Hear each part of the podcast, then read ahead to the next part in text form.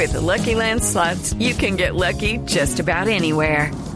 This is your captain speaking. Uh, we've got clear runway and the weather's fine, but we're just going to circle up here a while and uh, get lucky. No, no, nothing like that. It's just these cash prizes add up quick. So I suggest you sit back, keep your tray table upright, and start getting lucky. Play for free at LuckyLandSlots.com. Are you feeling lucky? No purchase necessary. Void where prohibited by law. 18 plus terms and conditions apply. See website for details.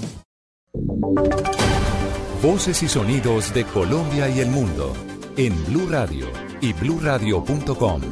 Porque la verdad es de todos. Una presentación de Proxol y su hotel Best Western Santa Marta Business Hotel, el primer hotel de negocios en Santa Marta. 3 de la tarde, un minuto. Soy Eduardo Hernández. Aquí están las noticias y nos trasladamos de inmediato a Ocaña, en norte de Santander, para saber cómo se ha recibido allí la propuesta que lanzó el gobierno nacional de nombrar nuevos interlocutores para tratar de llegar a un acuerdo que permita conjurar las protestas de allí del Catatumbo. Angie Camacho, ¿qué se ha dicho en el lugar? Buenas tardes. Buenas tardes. A esta hora, representantes de los campesinos en la mesa de negociación están discutiendo la propuesta que ha lanzado el ministro del Interior, Fernando Carrillo. Recordemos que Ubense Duque sería el delegado eh, de la mesa de los, de los manifestantes, un delegado de paz del Magdalena Medio, y José Noel Ríos, viceministro de Trabajo, el vocero por parte del gobierno. Ellos están evaluando las propuestas que ellos podrían llevar a la mesa de negociación en el eventual caso de que los ministros decidan venir a Tibú a hablar con los representantes, con los voceros de las personas sentadas en la mesa, los campesinos. Paralelamente, aquí en el municipio de Tibú se prepara el comercio, se preparan los habitantes para una marcha por todo eh, el casco urbano del municipio rechazando el paro, pidiendo soluciones inmediatas y sobre todo señalando que están muy afectados con este paro que ya completa 23 días en términos económicos y en términos del impacto que esto ha generado para el comercio. Del municipio de Tibú, Andy Camacho, Blue Radio. 3 de la tarde, dos minutos, es Angie Camacho desde el municipio de Tibún, norte de Santander, y la situación allí, luego de la propuesta del gobierno, por supuesto hay expectativa en torno a si se conjura o no la parálisis allí en esta zona del país.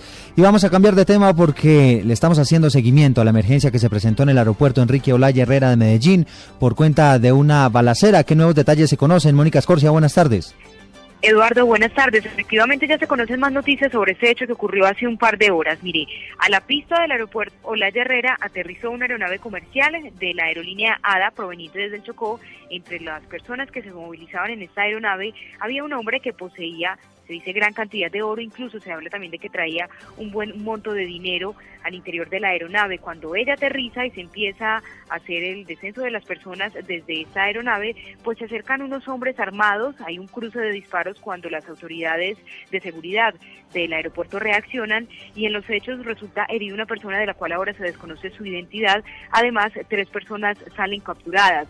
A esta hora se reúnen en el aeropuerto el comandante de la Policía Metropolitana con las autoridades aeroportuarias y los directivos del aeropuerto Olaya Herrera para establecer definitivamente cuáles fueron las causas y las razones que generaron este hecho. A las 3 de la tarde, 4 minutos, el aeropuerto Olaya Herrera opera con normalidad, no hay contratiempos, los vuelos están saliendo con normalidad y hay actividad sin contratiempos en la pista de ese aeropuerto de la ciudad de Medellín. Es la información que reportamos por ahora desde la capital de Antioquia, Mónica Escorcia, Blue Radio. Mónica, gracias. Y seguimos hablando de noticias regionales porque dos familias en el municipio de Palermo, en el Huila, la tienen casada a muerte. El último enfrentamiento dejó dos personas heridas con arma blanca. Los detalles los tiene Edgar Donoso.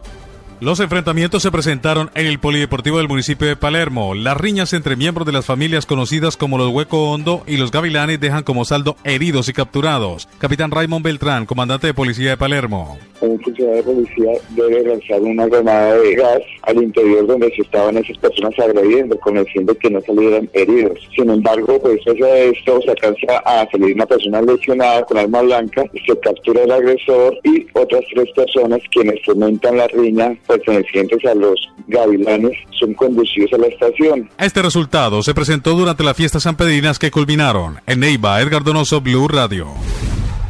3 de la tarde y 5 minutos. Edgar, gracias. Hablamos ahora de información internacional porque cerca de 300.000 estudiantes en Venezuela están a punto de perder el semestre por un conflicto entre el gobierno y los profesores universitarios. Los detalles los tiene desde Caracas Aaron Corredor venido por varias razones, ¿no? Una es la situación universitaria, es una crisis bastante fuerte que está viviendo, el presupuesto efectivamente no alcanza. Un pequeño grupo allá que no representa ni siquiera el 15%, que quiere incendiar el país, que quieren acabar con el pueblo venezolano, con la, su revolución. Son las voces de los estudiantes venezolanos, unos a favor y otros en contra, de un paro universitario que ya cumple más de un mes en el país. Desde el 20 de mayo, 13 universidades autónomas decidieron paralizar sus actividades académicas exigiendo un mayor salario y presupuesto a los centros educativos. El diputado oficialista Robert Serra se pregunta por qué se mantiene un paro indefinido si se han alcanzado acuerdos en la mesa de negociación.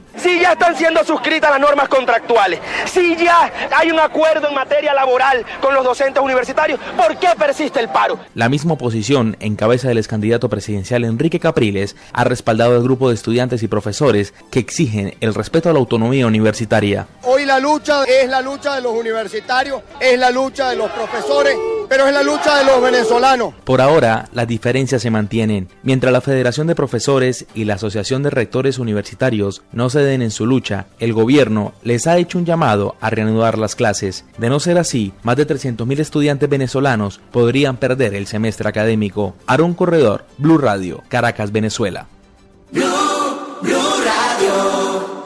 Noticias contra reloj en Blue Radio. 3 de la tarde, 6 minutos. Noticia en desarrollo. Un juez de control de garantías dictó medida de aseguramiento contra el presunto responsable del asesinato de un comerciante el pasado 27 de junio en un centro comercial del occidente de la ciudad de Cali. Quedamos atentos al anuncio que hizo la multinacional Cerro Matoso de insistir en la ampliación de su operación en el departamento de Córdoba, donde se dedica a la explotación de níquel y donde ha sido duramente cuestionada por los efectos ambientales que ha generado en la zona.